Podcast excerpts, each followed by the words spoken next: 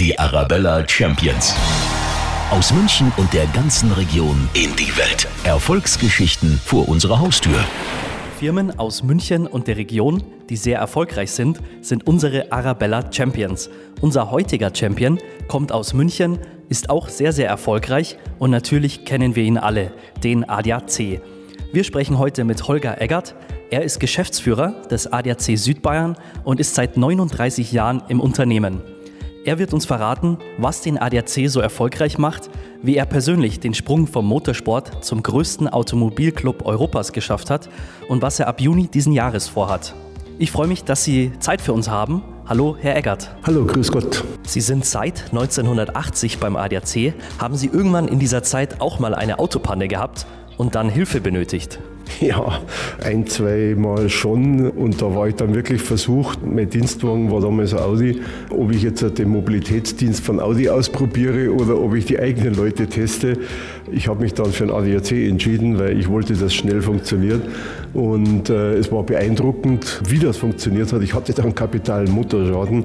Ich wusste schon immer, dass unsere Kollegen gut sind, aber dass sie so gut sind, das habe ich dann selbst erlebt. Dass der ADAC bei Autopannen hilft, wissen die meisten. Aber welche Aufgaben hat das Unternehmen sonst noch? Die Beratung unserer Mitglieder hier im Inland, sowohl im technischen Bereich, fahrzeugtechnisch, gibt es sehr viel. Jetzt, wenn ich nur auf die ganze Unsicherheit mit dem Diesel schaue, da sind unsere äh, Kollegen in der Technik äußerst gefragt. Oder die ganzen Verkehrssicherheitsaktivitäten.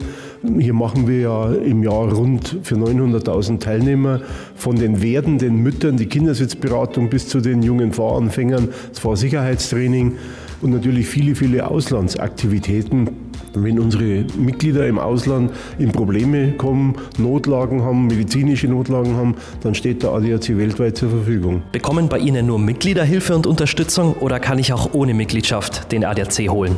Um Hilfe zu bekommen, äh, müssen Sie schon Mitglied sein. Das ist ja eine Solidargemeinschaft. Alle Mitglieder zahlen ein, damit hoffentlich möglichst wenig, aber möglichst kompetent geholfen werden kann.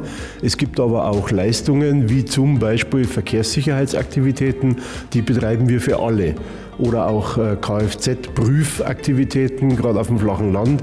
Die leisten wir für alle Autofahrer, weil hier geht es um die Verkehrssicherheit und nicht nur um die der ADAC-Mitglieder. Wie viele Mitglieder haben Sie denn aktuell? Wir konnten im letzten Jahr 20 Millionen Mitglieder begrüßen im ADAC. Wir betreuen 20 Millionen und hinzu kommen noch 2,5 Millionen Jugendmitglieder, um die wir uns auch kümmern. Das heißt, fast jeder zweite Autofahrer in Deutschland ist ADAC-Mitglied. Welche Vorteile habe ich denn als ADAC-Mitglied?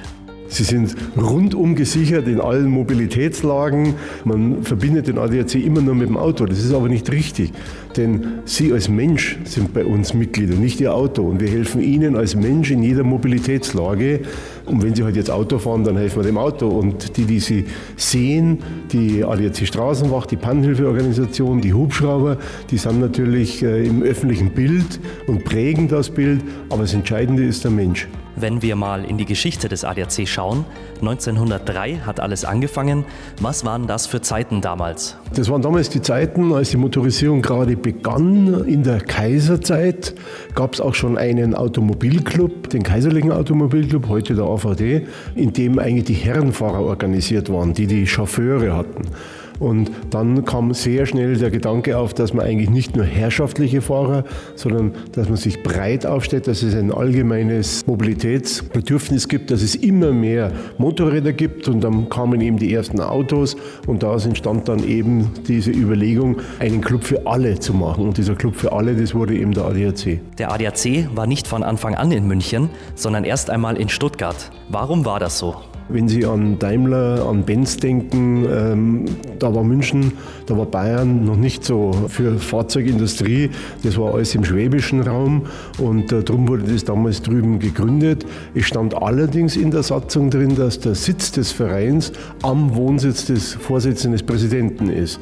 Gründungspräsident war ein Stuttgarter, aber der hat nach zwei Jahren ähm, schon aufgehört, weil es ihm zu viel Arbeit wurde. Dann äh, hat es ein Münchner, ein Herr Dr. Bruckmeier, übernommen.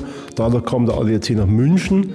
Und dann hat man aber ganz schnell die Satzung geändert. Nicht, dass jedes Mal der Club wieder sich umziehen muss. Und deswegen ist es in München und in München geblieben. Und ab wann war dann München das neue Zuhause? 1905 kam der ADAC, dann als Norddeutsche Motorfahrervereinigung kurz darauf umbenannt als Allgemeiner Deutscher Automobilclub nach München. Herr Eggert, Sie hatten vorhin gesagt, Sie haben 20 Millionen Mitglieder. Wie viele Mitarbeiter haben Sie dann insgesamt? Der ADAC insgesamt im In- und Ausland äh, hat 9000 Mitarbeiter. Davon sind hier in München in der Zentrale in der Hansastraße 2500. Die Kollegen sind aber natürlich dann über ganz Deutschland verteilt.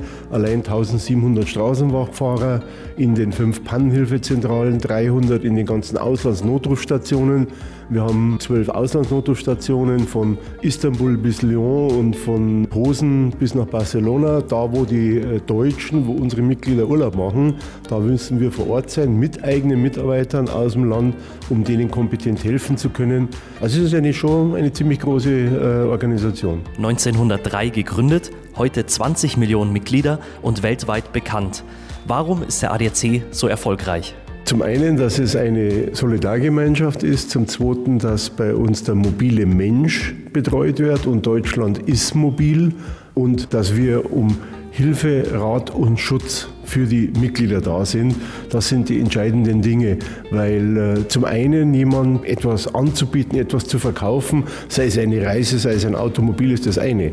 Aber wenn das Automobil dann einmal ein Problem hat, wenn ich auf der Reise krank werde, dann brauche ich Hilfe und das leistet der ADAC. Gibt es dann eigentlich Konkurrenz für den ADAC auf dem Markt? Konkurrenz als Automobilclub eher nicht. Sehr erfolgreich sind äh, die Kollegen in Holland und in Österreich, die beiden Schwesterclubs. Man tauscht sich ja immer aus. Aber trotzdem gibt es natürlich immer Herausforderungen, immer sich weiterzuentwickeln, effizienter zu sein und besser zu werden. Gott sei Dank brauchen wir keinen Wettbewerber dazu, sondern aus der eigenen äh, Antrieb heraus, aus der eigenen Kraft sind wir bemüht, immer besser zu werden. Und äh, zumindest der Erfolg der letzten Jahrzehnte gibt uns da, glaube ich, auch recht. Dann kommen wir jetzt mal zu Ihnen persönlich, Herr Eggert. Sie sind jetzt 39 Jahre beim ADAC, aber im Juni diesen Jahres ist Schluss. Dann gehen Sie in den Ruhestand. Was war Ihr schönstes Erlebnis in dieser langen Zeit beim ADAC? Zum Beispiel das allererste Bürgerbegehren in Bayern, das wir damals in München losgetreten haben, nämlich drei Tunnel braucht der Mittlere Ring.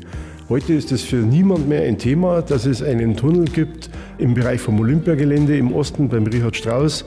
Völlig klar, dass der Verkehr unter die Erde muss, war aber damals ein mordsideologischer Streit. Gott sei Dank konnten wir uns durchsetzen, ganz knapp mit 50,7 Prozent.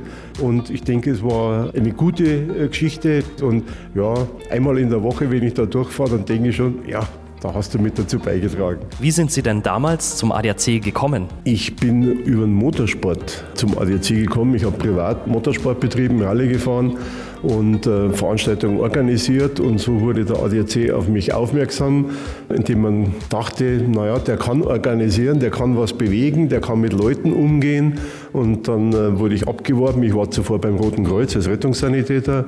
Ja, und dann habe ich halt im ADAC offensichtlich einen guten Job gemacht, der mich über den Sport in die Öffentlichkeitsarbeit und dann in die Geschäftsführung führte und hier jetzt auch die letzten ja, 22 Jahre Verantwortung in der Geschäftsführung. Also ein kleines Teilchen habe ich auch mit dazu beitragen können, dass der ADAC heute ordentlich dasteht. Haben Sie heute auch noch die Leidenschaft zum Motorsport? Ja, auf der einen Seite schon, auf der anderen Seite gestehe ich, ich gehe heute lieber in die Berge.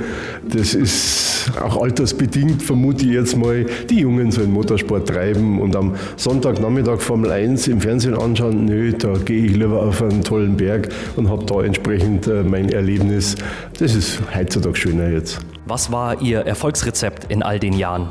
Ich glaube, entscheidend war, dass man immer die Sicht des Mitglieds einnimmt, dass man immer schaut, was brauchen die Mitglieder, was kann man tun für das Mitglied und zum Zweiten, gerade als Chef bei einem Dienstleister sind das entscheidende Mitarbeiter. Ich habe immer darauf geschaut, dass die Mitarbeiter einen guten Job machen können, dass die ein gutes Umfeld haben, dass wir qualifizierte Mitarbeiter haben, dass wir die weiter fortbilden. Und wenn das passt, wenn die Mitarbeiter äh, die richtigen sind, wenn sie mit Begeisterung arbeiten, dann äh, hast du als Chef auch ein leichtes Spiel.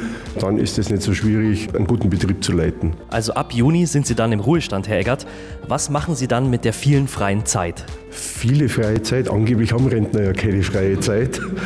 Zum einen um den Enkel kümmern, der ist zweieinhalb und im August kommt der zweite ja, wie schon gesagt, Berg gehen und dann sich vielleicht endlich der Familie mehr widmen, vor allem der Frau. Die musste nämlich die letzten 39 Jahre schon oft auf mich verzichten.